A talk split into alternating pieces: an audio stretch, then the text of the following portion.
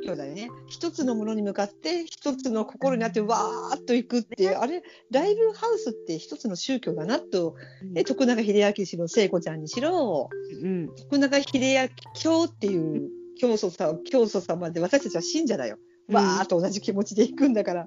徳でもちょっと永長渕剛は、あ私もね、本当に大好きで、うん本当に好きなんですよ。本当にデビュー当時から。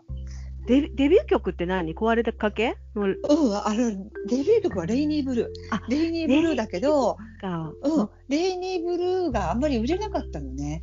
で、あそうなんだ2曲目の、二曲目のあの、風のエオリアっていうやつが、あ、違う、輝きながらだ。輝き、2曲目の輝きながらっていうのが、当時の南野陽子の CM、カメラの CM で、ブワーンと売れて、うん。どういうやつだっけ？輝きながら。覚えてる？素顔にメモリー。焼き付けて君は今。思い出した。ごめん下手で。いやうまい本当に人気が出た、いやでも徳永英明曰く輝きながらは唯一彼のさ楽曲じゃないのね。なんであれが売れたんだろう。でその後にレイニーブルーが売れて、うん。レイニーブルー知ってる？知ってるよ、大好きだもん。私も徳永英明は好きだよ。